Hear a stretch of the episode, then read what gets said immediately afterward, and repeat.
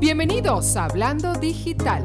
Soy Andreina Espino y estaré compartiendo con ustedes las últimas noticias y tendencias del mundo de digital marketing y social media. Prepárate para absorber toda la información y la apliques en tu negocio el día de hoy. Hola chicos, bienvenidos a un nuevo episodio de Hablando Digital. Y bueno, hoy tengo un tema un poco polémico, aunque muy pedido por los seguidores, porque todos los emprendedores o dueños de negocio se han enfrentado a este tipo de situaciones y son los clientes problemáticos o difíciles. Así que hoy vamos a hablar de eso. ¿Cómo manejar este tipo de cliente problemático o difícil? Que todo empresario, todo emprendedor en algún momento de su vida le toca una situación como esa. Entonces, fíjense, yo les voy a contar bajo mi experiencia. Tengo 11 años ya con mi compañía.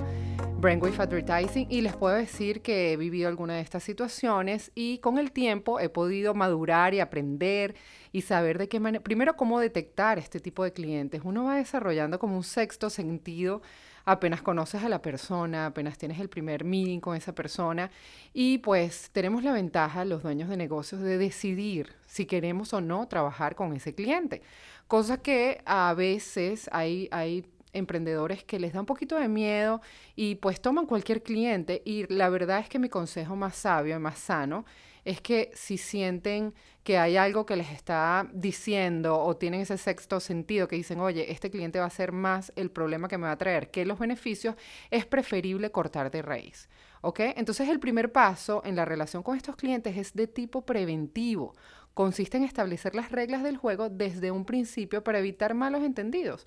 De esa manera, el cliente sabe qué tipo de servicio ofreces tú, cuáles son las reglas de tu compañía a la hora de trabajar y también este, puede, eh, esa persona puede ver si realmente le vale la pena o no contratar tus servicios. Entonces, antes de recurrir a medidas drásticas, eh, es importante crear como una estrategia, tener una estrategia planificada con acciones en donde tú puedes expresar tus deseos, dirigirte al cliente sin rodeos y con amabilidad siempre. Explícale tu producto, tus servicios. Si definitivamente no quieres tomar al cliente, le puedes explicar de qué se trata, cuáles son las limitaciones, le puedes decir que tal vez tú no ofreces esos servicios, ¿ok? O tal vez si ves que, está, que no te sientes que estás preparado para manejar ese tipo de relaciones conflictivas, es mejor ser sincero con el cliente y decirle, señor, nuestro producto o nuestro servicio no es para usted. Entonces, fíjense, eh, siempre va a haber los clientes que nos adoran y que están por años. Siempre van a haber clientes tradicionales, normales, que, que vienen y van. Y a veces aparecen este tipo de clientes que tal vez no es algo que está preparado, simplemente su personalidad y manejan sus cosas de esa manera. Por eso yo les quiero eh, compartir algunos, algunas características de algunos de esos clientes y cómo podemos manejarlo. Porque hay que estar preparado para todo, hay que estar preparado tanto para lo bueno como para lo malo. Y si estamos preparados para este tipo de clientes, nos vamos a ahorrar muchos dolores de, de, cabeza, créanme. Si a mí me hubieran dado estos tips hace años, yo hubiera estado, me hubiera ahorrado muchos dolores de cabeza. Entonces, fíjense, em, el primero que les quiero comentar es el cliente agresivo no son muy em, eh, seguidos que aparecen este tipo de clientes, pero hay, algunos que son así. Suelen tener reacciones rápidas, impacientes, este, se consideran que siempre tienen la razón y son un poco agresivos en el trato, en la conversación contigo. Entonces acuérdate que siempre tienes que hablarles a cualquier cliente con mucha seguridad y sin mostrar ningún tipo de temor porque este, de esa manera tú vas a siempre demostrar que estás en control y además que siempre mantienes la cordura, no caer eh, en las mismas formas que esté utilizando ese cliente. Más bien, si tú tratas al cliente con un trato más amable, seguramente vas a poder reducir esa agresividad.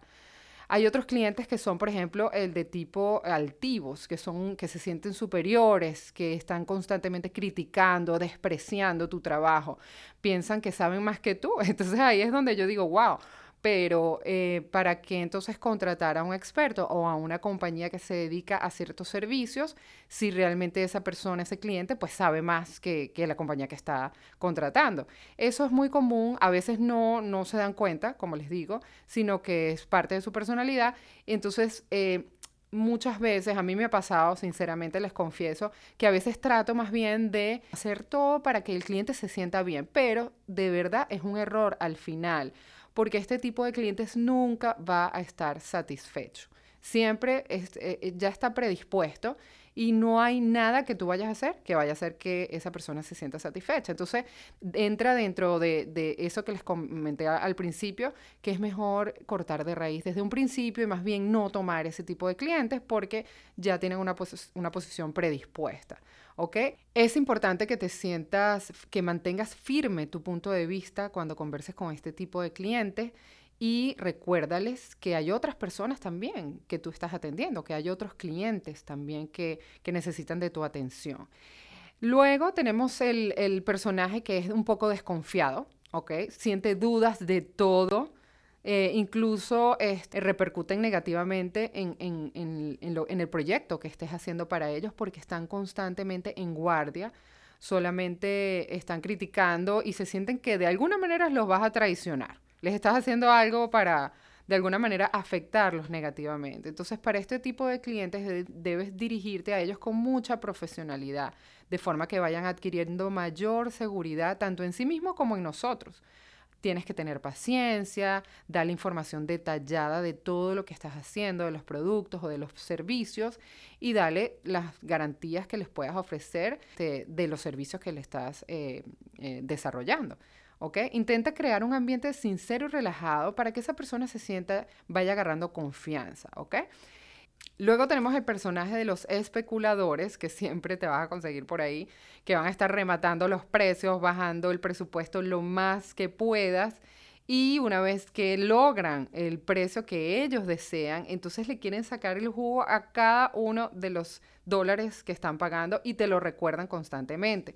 Entonces, eh, es importante con estos también tratarlos de una forma adecuada, tener el mismo trato que con los demás clientes, pero poniendo siempre eh, tus puntos eh, claros, hasta dónde llegan tus servicios, hasta dónde llega el tiempo que le puedes dedicar eh, y dejarles saber que no puedes ir más allá de lo que acordaron desde un principio, porque a veces te hacen ir un poco más allá del contrato, de los servicios que le estás ofreciendo y uno peca a veces por tratar de, de dar el brazo a torcer y darle un mejor servicio. A veces damos de más y resulta que más bien eso no nos conviene, sino que es contraproducente, ¿ok? Luego tenemos a los clientes exigentes, que no está mal. A mí me gusta porque a mí me gustan siempre los retos y me encantan los clientes que exigen y que son picky y que les gustan las cosas bien hechas. Eso no tiene absolutamente nada de malo. Sin embargo, hay algunos que demandan atención inmediata te escriben a horas fuera de, horas de oficina, eh, sabes, están todo el tiempo quitándote mucho, mucho tiempo, a diferencia de otros clientes que están de repente contratando los mismos servicios y no te están haciendo eh, dedicarles tanto tiempo. Entonces la forma adecuada de tratarles eh, es tratarlos como cualquier otro cliente, ¿ok? Que te está contratando. No tienes por qué dedicarle más tiempo o darle más atención. tienes que recordarle que no son los, los, únicos clientes que tú tienes y cuáles son los servicios, hasta dónde llegan los servicios que tú ofreces, ¿ok?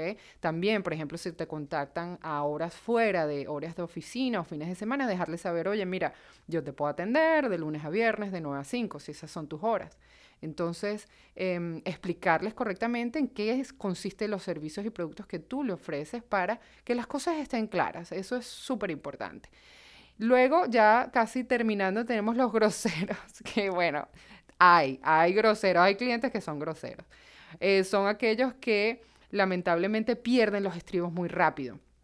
Y a veces no estamos acostumbrados a eso. Queremos hacer que las personas se sientan bien, que sientan que estamos llegando a sus objetivos, pero tal vez estos clientes tienen una personalidad un poco más fácil de molestarse, entonces también hay que poner un parado siempre a tiempo para que no se vuelva más bien un problema y no sea algo que, haga que, pierdas tiempo, que el cliente, que, ambos pierdan todo el, esfuerzo que se está haciendo para trabajar en ese proyecto. Entonces la mejor forma de manejar estos clientes es mantenernos eh, dándole una comunicación con respeto, educación. Sin embargo, hay que ser firmes con ellos y ser prudentes a la hora de dirigirnos a ellos. No, no caigamos en las mismas maneras de esa persona si es un poco grosera, no perdamos los papeles, porque eso va a mantener nuestro profesionalismo siempre y si cerramos la puerta con ese cliente, que sea cerrada por la puerta grande, como quien dice.